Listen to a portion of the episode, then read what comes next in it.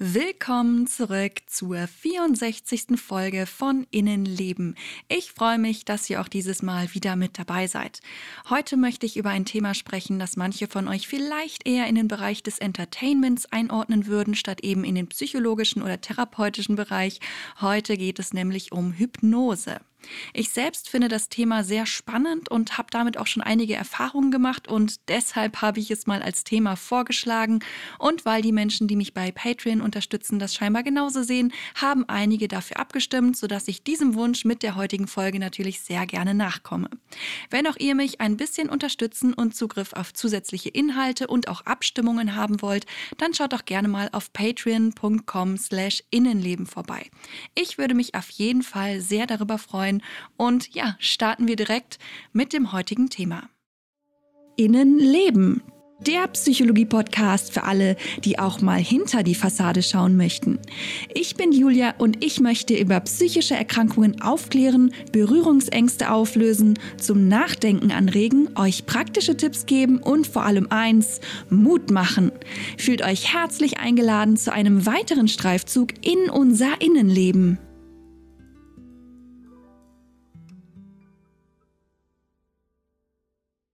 Wenn wir das Wort Hypnose hören, dann denken, glaube ich, immer noch sehr viele Menschen zuerst an das, was sie vielleicht mal im Fernsehen oder bei einem Event gesehen haben. Sie denken also an eine Showhypnose.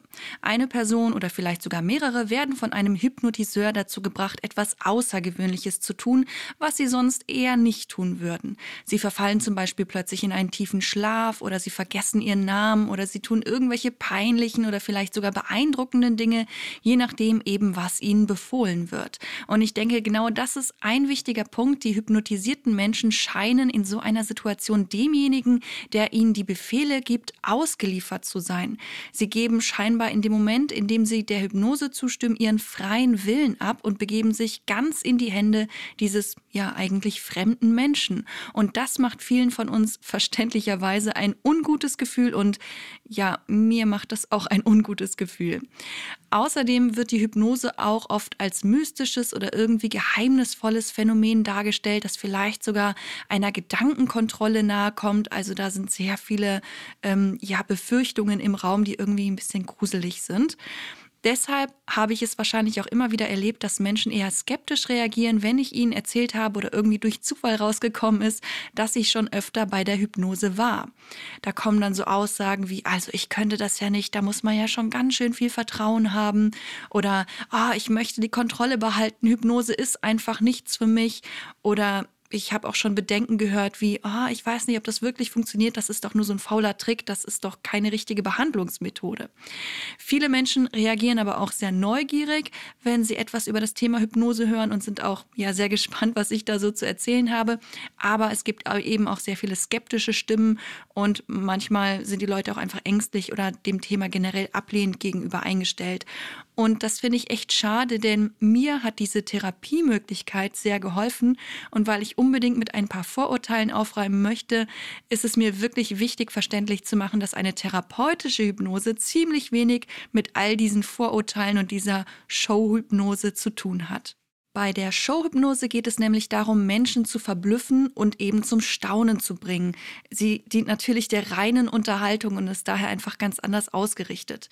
Oft wird dabei auch wenig Rücksicht auf die hypnotisierten Personen genommen die sind eher so, naja, Mittel zum Zweck und werden manchmal ganz schön blamiert und es wird sich hier und da gezielt über sie sogar lustig gemacht. Außerdem wirkt es eben so, als hätte der Showmaster die komplette Kontrolle über diese Menschen und könnte mit ihnen machen, was er will. Er hat also eine sehr autoritäre Rolle. Bei einer therapeutischen Hypnose ist das aber völlig anders. Hierbei geht es nicht darum, jemanden zur Schau zu stellen, es gibt da ja auch gar kein Publikum. Es geht vielmehr darum, die Patientinnen und Patienten zum Mitmachen zu motivieren, denn sie sind natürlich nicht die Ausgelieferten, wie es bei der Showhypnose wirkt. Sie können jederzeit frei entscheiden, was sie tun. Ihre Würde wird nicht verletzt, sondern gestärkt. Außerdem gibt es ja ganz klare Ziele bei einer therapeutischen Hypnose. Das heißt, die Patientinnen und Patienten wissen, worum es geht. Schließlich gehen sie ja auch ganz gezielt zu jemandem, der ihnen bei ihren Problemen helfen kann. Und zwar nicht, weil sie denken, dass dafür sowas Komisches wie eine Gehirnwäsche notwendig ist, sondern sie nehmen Hypnose in Anspruch, um ihre eigenen Fähigkeiten zu entdecken und Ressourcen zu wecken, die bereits da sind und um die eigene Lebensqualität zu verbessern. Und zwar ganz ohne sich dabei irgendwas Beängstigendem auszusetzen, dem irgendwie was Übernatürliches anhaftet. Wenn ihr also zu einer Hypnosesitzung bei einer seriösen Person geht, dann braucht ihr keine Angst davor zu haben, dass dieser Mensch große Macht über euch erlangen und euch irgendwie irgendwas einreden oder euch zu irgendwas zwingen könnte. In der Vergangenheit wurde vielfach diskutiert, ob es überhaupt möglich ist, einen Menschen durch eine Hypnose dazu zu bringen, Dinge zu tun, die er sonst aus freiem Willen gar nicht tun würde. Und in Studien wurde dann gezeigt, dass wir Menschen nur den Suggestionen folgen, die im Rahmen unserer fundamentalen, also grundlegenden Interessen liegen. Allerdings scheint es trotzdem immer noch Zweifel zu geben, ob das wirklich immer der Fall ist. Und es gibt auch schon ganz viele Filme, in denen ja dargestellt worden ist, dass man wirklich Menschen durch Hypnose zu allem Möglichen bringen kann. Die entspringen aber dann doch eher der Fantasie und haben mit Wissenschaft sehr wenig zu tun. Aber sie schüren natürlich auch Vorurteile. Das macht das Ganze nicht gerade einfach.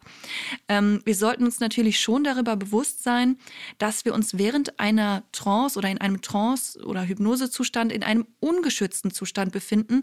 Und der kann natürlich schon auch in irgendeiner Art und Weise von Menschen ausgenutzt werden. Deshalb ist es eben besonders wichtig, dass wir uns nicht einfach von irgendwem hypnotisieren lassen, sondern eben von jemandem, der dafür qualifiziert ist, der vertrauenswürdig ist und bei dem wir uns auch ja emotional öffnen können und wollen. Also man muss schon eine gewisse Bereitschaft dafür haben und eine passende Person dafür. Was man außerdem bedenken sollte, ist, dass durch eine Hypnose auch Prozesse in Gang kommen können, mit denen wir vielleicht nicht gerechnet haben, wenn jemand zum Beispiel zur Hypnose geht, weil er aufhören möchte zu rauchen, dann kann es sein, dass dabei noch ganz andere Themen zum Vorschein kommen. Aber ich denke, das ist ein Risiko, das ja bei jeder Therapieform besteht. Wenn man einmal angefangen hat, sich etwas genauer anzuschauen, dann entdeckt man hier und da eben doch noch andere Baustellen. Manche Menschen ähm, sind davon vielleicht abgeschreckt. Ich muss aber sagen, dass ich lieber gleich mehrere Baustellen entdecke und bearbeite, statt irgendwann im Laufe des Lebens in ein Loch zu fallen, das sowieso schon die ganze Zeit da war. Aber ich kann mir natürlich auch vorstellen, dass nicht jeder Mensch diese Einstellung mit mir teilt und genau deshalb muss eben auch jeder für sich selbst entscheiden, ob er eine Hypnose in Anspruch nehmen möchte oder nicht. Ich kann für mich nur sagen, mir hat es sehr geholfen und ich finde diese Methode sehr, sehr beeindruckend.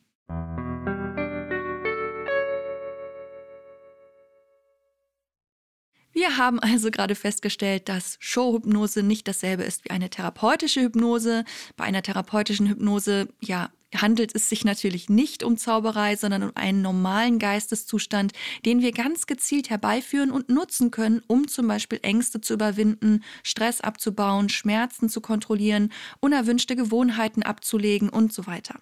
Und wahrscheinlich habt ihr alle sogar schon einmal so einen hypnoseartigen, trance-ähnlichen Zustand erlebt und ja, das nicht nur einmal.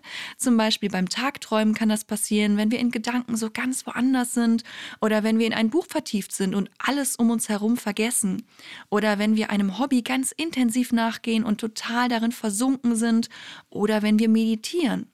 Oder manche Menschen geraten auch, wenn sie beten, in so einen Zustand oder ja, wenn sie auf der Autobahn sind, die Ausfahrt passen, weil sie körperlich irgendwie anwesend, aber mit den Gedanken eben total abgeschweift sind und eben ja wie in Trance gefahren sind. Das sind also alles schon hypnoseähnliche Trancezustände. Der Unterschied zu einer therapeutischen Hypnosesitzung liegt vor allem in der vorhandenen Motivation und den zielgerichteten Suggestionen, mit denen die hypnotisierende Person, also zum Beispiel ein Therapeut oder eine Ärztin, uns dorthin führen, wo es eben für uns gerade sinnvoll ist. Hypnose ist also ein Trancezustand, der zielgerichtet ist, zum Beispiel auf Entspannung, Schmerzlinderung, die Bewältigung von Ängsten oder eben andere Dinge. Die Einsatzmöglichkeiten sind sehr, sehr vielfältig, aber dazu komme ich später noch. Auch wenn es vielleicht von außen betrachtet so aussieht, als würden wir uns in einem tiefen Schlaf befinden, hat Hypnose auch damit nichts zu tun. Eine Hypnose ist keine Form von Schlaf, denn unsere Gehirnwellen sind dabei sehr lebhaft und aktiv. In der Hypnose befinden wir uns zwar in einem tiefen, entspannten Zustand, Zustand, sind aber zugleich hoch konzentriert. Das klingt irgendwie widersprüchlich, aber das ist einfach tatsächlich der Fall. Genau zu definieren, was Hypnose eigentlich ist, ist nicht so einfach. Es gibt natürlich verschiedene Definitionen, aber welche davon der Realität nun am nächsten kommt, ist wirklich schwer zu sagen. Die Wahrheit ist, dass wir einfach noch nicht ganz genau geklärt haben, wie Hypnose funktioniert. Inzwischen gibt es zwar schon viele Studien rund um das Thema, aber es sind noch sehr viele Fragen offen. Was wir aber unter anderem durch Hirnscans wissen, ist, dass während des Trance-Zustands vor allem Hirnregionen aktiv sind, die fürs Sehen, Fühlen und Bewegen zuständig sind. Im Gegensatz dazu sind die Bereiche, die wichtig sind für unser kritisches Denken, Vernunft und Entscheidungen, deutlich weniger aktiv. Außerdem hat sich gezeigt, dass Versuchspersonen deutlich weniger Schmerzen spüren, wenn sie hypnotisiert werden.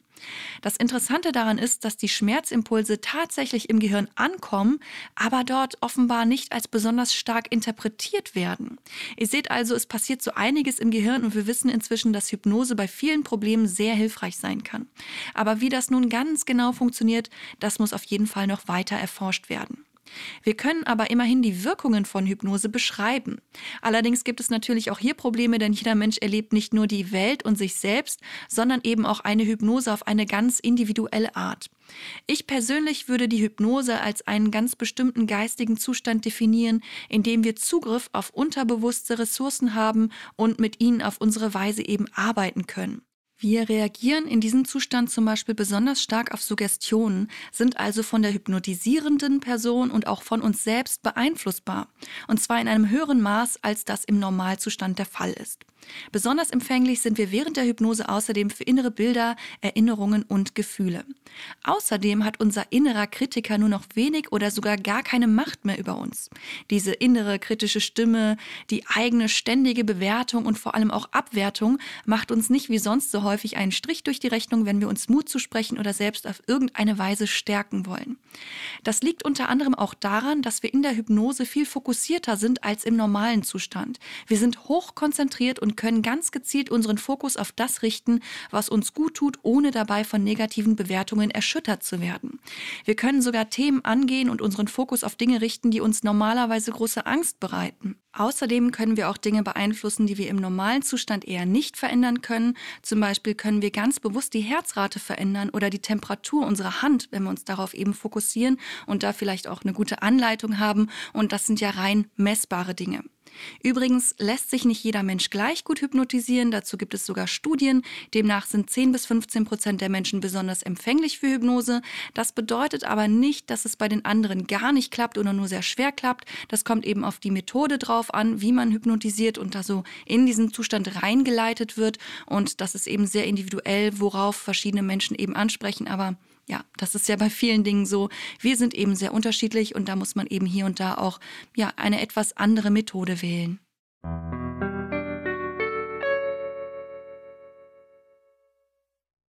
Schauen wir uns jetzt mal an, was durch eine Hypnose alles möglich gemacht werden kann.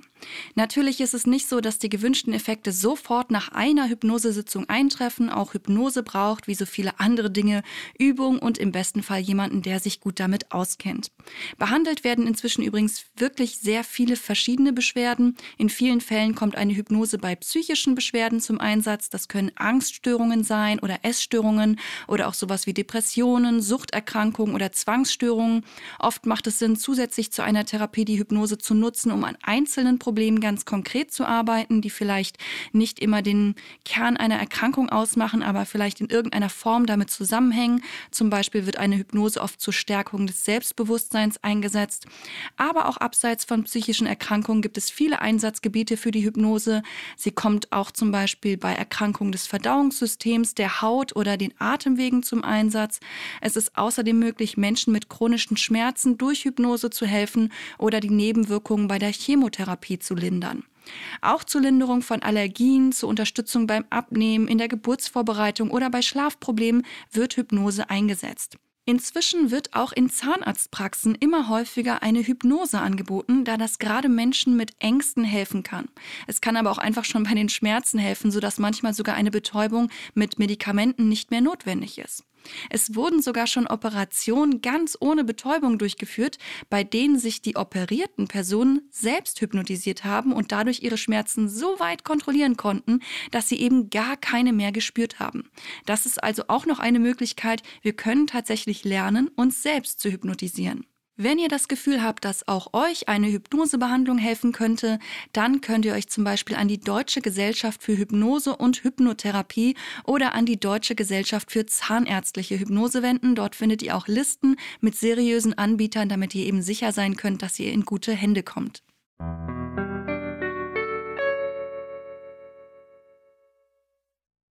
An dieser Stelle möchte ich euch einmal kurz von meinen Erfahrungen mit Hypnose erzählen, damit ihr euch ein bisschen besser vorstellen könnt, wie das Ganze denn nun so abläuft, weil darüber habe ich ja jetzt noch gar nicht gesprochen. Wie kommt man denn eigentlich in diese Hypnose? Wie läuft sowas ab? Wie funktioniert das? Ich habe tatsächlich vor einigen Jahren nach einer längeren Suche endlich eine gute Hypnoseärztin gefunden, die mit mir zuerst einmal besprochen hat, worum es mir geht. Mir ging es damals vor allem eben um meine Essproblematik und um meine Ängste und meine nächtlichen Panikattacken, die ja alle so ein bisschen mit meiner Phobie, mit der Emetophobie zusammenhängen. Und ähm, ja, das habe ich eben angesprochen und da wurde mir auch gesagt, dass man das eben auch gut behandeln kann und dass diese Ärztin tatsächlich auch sich auskennt mit Emetophobie, was für mich schon ähm, ja, sehr spannend war, weil das zu dem Zeitpunkt noch sehr unbekannt war. Und nach einem ersten Vorgespräch ähm, sollte ich dann zum ersten Mal in eine leichte Hypnose versetzt werden. Mir wurde gesagt, dass es erstmal nur ein kurzer und nicht so tiefer Trance-Zustand sein wird, damit ich mich in Ruhe daran gewöhnen kann und erstmal so einen Vorgeschmack ähm, bekommen kann eben. Außerdem wurde mir natürlich erklärt, wie das Ganze abläuft und dass ich jederzeit aus dem Zustand aussteigen kann, wenn ich das möchte.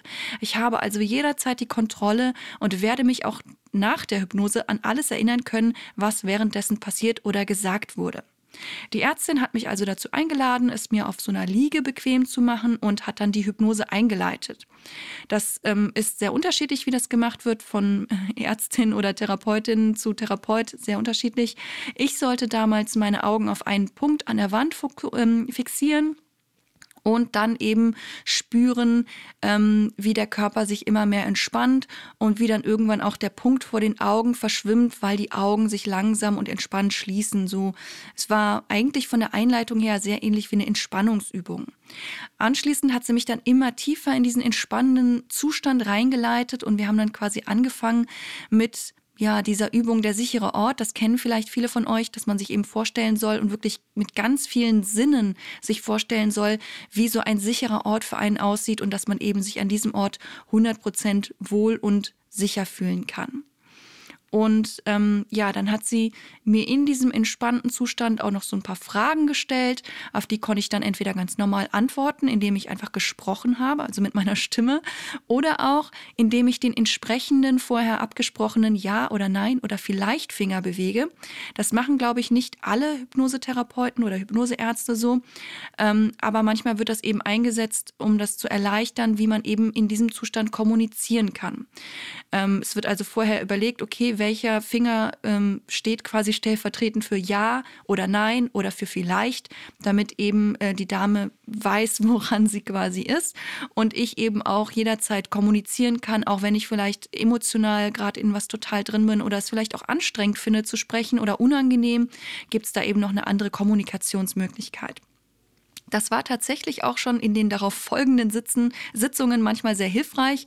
Es gab nämlich einige, in denen ich noch viel tiefer in diesem entspannten Zustand war und es wirklich ein bisschen anstrengend wurde zu sprechen oder ich vielleicht auch einfach nicht sprechen wollte, weil dieser Zustand war so angenehm und irgendwie war das Sprechen für mich dann irgendwie nicht mehr so stimmig, nicht mehr so passend, weil ich einfach in diesem Ruhezustand sehr tief auch drin bleiben wollte. Und da wurde mir eben gesagt, es gibt verschiedene Stufen auch der Hypnose, verschiedene Tiefe gerade, wenn man so will. Und in manchen ähm, ist man wirklich so tief drin, dass die Kommunikation nach außen halt schon ja nicht schwierig wird, aber eben ja einfach anders abläuft und ähm, das Ganze auch ein bisschen anders wahrgenommen wird. Und es war auch für mich sehr interessant festzustellen, dass es an bei manchen Sitzungen wirklich sehr tief war und bei manchen eben nicht ganz so tief. Ja, die ähm, erste Sitzung war tatsächlich aber eben nur ganz leicht und auch kürzer als die anderen Sitzungen und ich wurde dann anschließend wieder sanft aus dem Zustand mit Worten dann so rausgeleitet und sollte danach auch immer noch ein paar Schritte gehen. Das war immer so, dass ich am Ende wirklich wach bin und wirklich wieder voll da bin und nicht irgendwie beim über die Straße gehen nicht bemerke, dass da ein Auto kommt oder so. Also es wird wirklich darauf geachtet, dass man aus diesem Zustand auch wieder rauskommt und nicht längere Zeit da noch durch die Gegend mitläuft, sage ich mal.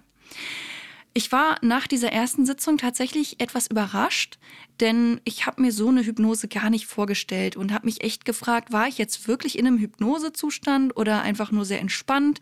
War das jetzt alles wirklich eine richtige Hypnose oder funktioniert das bei mir vielleicht gar nicht, weil ich war einfach nur total entspannt, aber ich habe mich jetzt nicht irgendwie hypnotisiert gefühlt. Meine Fragen wurden natürlich alle geklärt und ähm, ja, es war eben eine leichte Hypnose und hat auch funktioniert soweit. Das ähm, kann man auch mit verschiedenen Übungen so ein bisschen testen, damit die Person, die einen hypnotisiert, eben auch so ein bisschen einschätzen kann, wie tief man in der Hypnose drin ist. Gibt es so verschiedene kleine Übungen, die man dann angeleitet bekommt und machen kann. Zum Beispiel, dass ein Arm leichter wird als der andere oder sowas.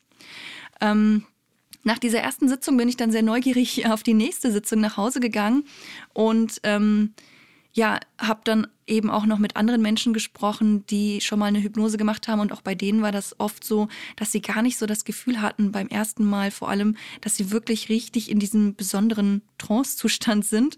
Und ja, das liegt eben, wie ich schon am Anfang gesagt habe, daran, dass dieser Zustand auch gar nicht so ungewöhnlich und Neues für uns ist, weil er eben schon in anderen Situationen aufgetaucht ist, aber da eben nicht gezielt ähm, ja, herbeigeführt worden ist. Außerdem glauben wir, glaube ich, fälschlicherweise oft, dass wir in einer Hypnose völlig weggetreten sind und uns dann an nichts mehr erinnern können. Das ist aber gar nicht so sehr der Fall. Häufig sind wir also über die ersten Hypnoseerfahrungen so ein bisschen überrascht, weil wir mit was anderem gerechnet haben und wahrscheinlich auch bei den ersten Malen eben nicht ganz so tief in diesen Zustand auch reinkommen. Die Hypnose fand bei mir dann immer so im Abstand von mehreren Wochen oder manchmal sogar Monaten statt und es ging manchmal wirklich sehr tief. Wir konnten einige Ängste bearbeiten und nach wenigen Sitzungen hatte ich schon fast gar keine Panikattacken mehr, wo ich vorher wirklich drunter gelitten habe und die wirklich sehr häufig da waren. Da war ich sehr beeindruckt und wir konnten auch noch so ein paar andere Themen angehen. Außerdem muss ich sagen, dass ich diesen Hypnosezustand auch immer sehr genossen habe. Noch nie könnte, konnte ich mich so sehr entspannen und wohlfühlen und wirklich komplett frei von allen meinen Ängsten sein. Ich hatte einige sehr eindrückliche Erlebnisse während der Hypnose und konnte mich auch vergangenen traumatischen Situationen stellen. Und ehrlich gesagt würde ich am liebsten weiter zur Hypnose gehen, denn die Sitzungen haben mir wirklich sehr geholfen und auch einfach gut getan. Es ist einfach so erleichternd, sich mal komplett entspannen zu können und das ganze psychische Gepäck abzustellen. Oft war ich nach den Hypnosesitzungen sogar richtig euphorisch und mit mir zufrieden und auch wahnsinnig beeindruckt davon, was sich da alles so getan hat. Ich möchte jetzt hier nicht zu sehr ins Detail gehen. Das ist vielleicht eher mal ein Thema für eine extra Podcast-Folge für diejenigen, die wirklich mehr davon hören wollen. Ich kann aber sagen, dass ich der Hypnoseärztin wahnsinnig dankbar bin und diese tollen Hypnoseerfahrungen nicht missen möchte. Mir hat es einfach sehr geholfen. Ich fühlte mich immer gut aufgehoben und vor allem auch mit meinen Problemen ernst genommen. Und das ist ja auch super wichtig. Und weil das Ganze eben auch viel mit Vertrauen zu tun hat, denke ich, dass es wirklich ja sehr, sehr zentral ist, sich da eine passende Person für eine Hypnose auszusuchen. Wenn ihr also einmal eine Hypnosesitzung nehmen wollt, dann seid ruhig wählerisch mit der Person, mit der ihr das in Angriff nehmen wollt. Wie bei allen anderen Therapeuten, Ärztinnen und so weiter ist es sehr wichtig, dass ihr da eine kompetente und sympathische Person vor euch habt. Ich hatte tatsächlich auch einmal ein Vorgespräch mit einer anderen Dame, bei der ich das Gefühl hatte, ja, dass sie doch ein bisschen überfordert mit meinen Themen ist. Und noch dazu meinte sie dann ein paar Tage nach dem Vorgespräch, was ich da noch, da noch selber bezahlen musste, dass Hypnose für mich und meine Schwierigkeiten wohl nicht das Richtige wäre. Ich sollte eine andere Methode wählen. Aber diese Behauptung stellte sich dann einige Monate später als komplett falsch heraus, weil ich habe ja dann später richtig gute Erfahrungen mit einer anderen Person mit Hypnose gemacht. Nur eben ja, bei einer anderen Person. Und ich denke, dieses reale Beispiel macht eben auch deutlich, wie wichtig es ist, sich in gute Hände zu begeben. Aber das trifft ja eben auch auf andere Therapieformen zu.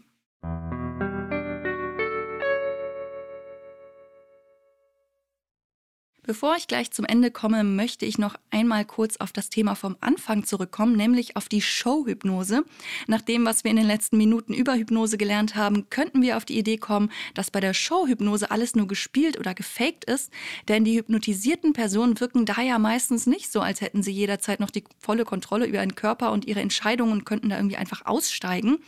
Tatsächlich ist das Verhalten der Hypnotisierten in solchen Situationen aber häufig nicht gespielt.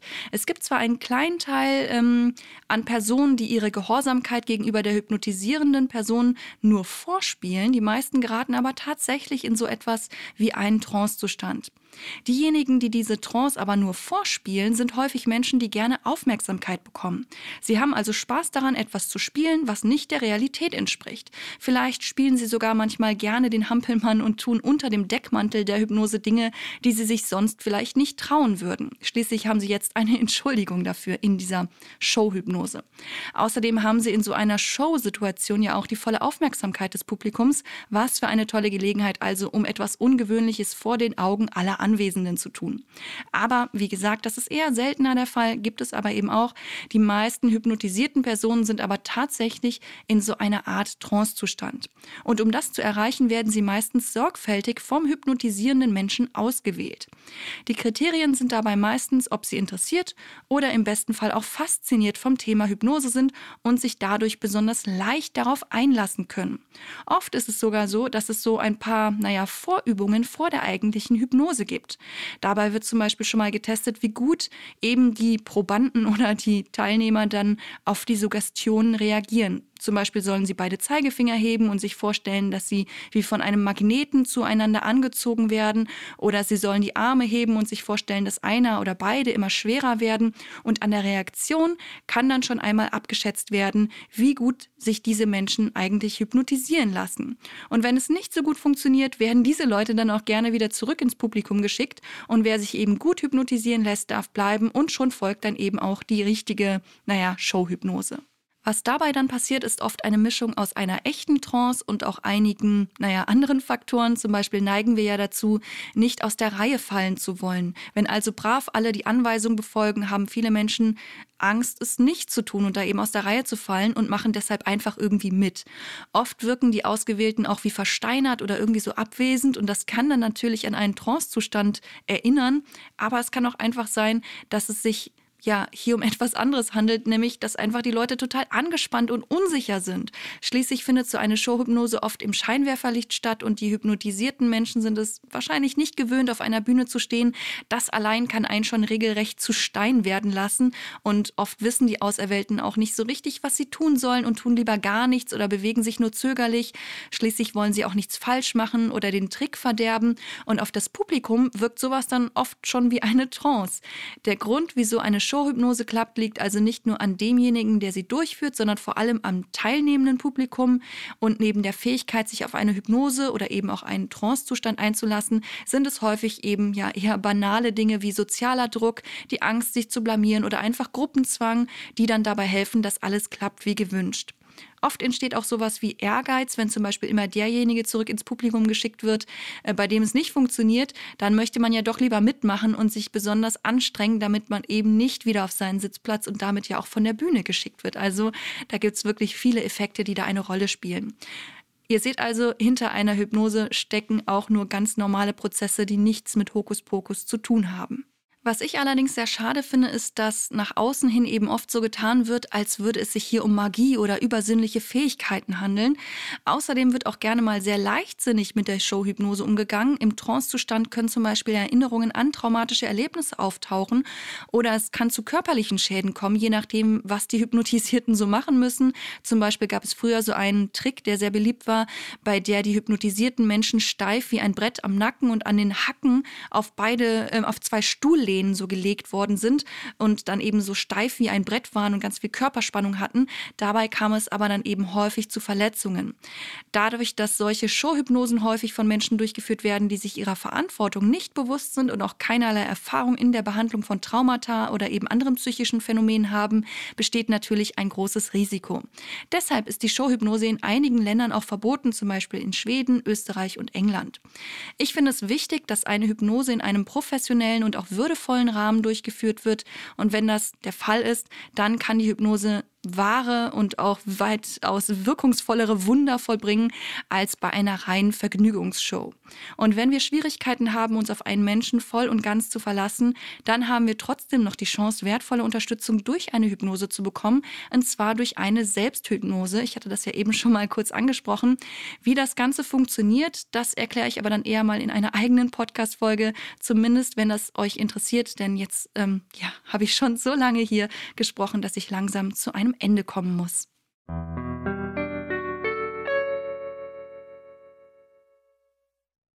Ich hoffe, ich konnte euch einen guten Einblick in das Thema Hypnose geben und hier und da vielleicht auch ein paar Fragen dazu klären. Wie gesagt, es war jetzt nur ein kleiner Einstieg, aber wer weiß, vielleicht werde ich in den folgenden äh, ja, Folgen nochmal darauf eingehen und ein bisschen tiefer auch was dazu erzählen.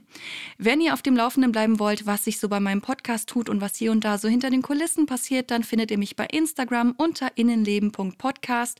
Und wenn ihr mich ein bisschen unterstützen wollt, könnt ihr das gerne auf patreon.com slash innenleben tun. Ich freue mich wirklich immer sehr, wenn neue Leute mit dazukommen. Außerdem könnt ihr bei Patreon über die kommenden Themen abstimmen, noch einige zusätzliche Podcast-Folgen, wo es nochmal deutlich tiefer geht, ähm, anhören und es gibt auch Videos zum Anschauen, also sehr unterschiedliche Sachen. Also ja, schaut gerne mal vorbei, was es alles so auf Patreon zu entdecken gibt, wenn ihr ein bisschen mehr sehen und hören wollt und tiefer eintauchen wollt in das ganze Thema. Ich schicke euch ganz liebe Grüße und sage mal wieder bis zum nächsten Mal.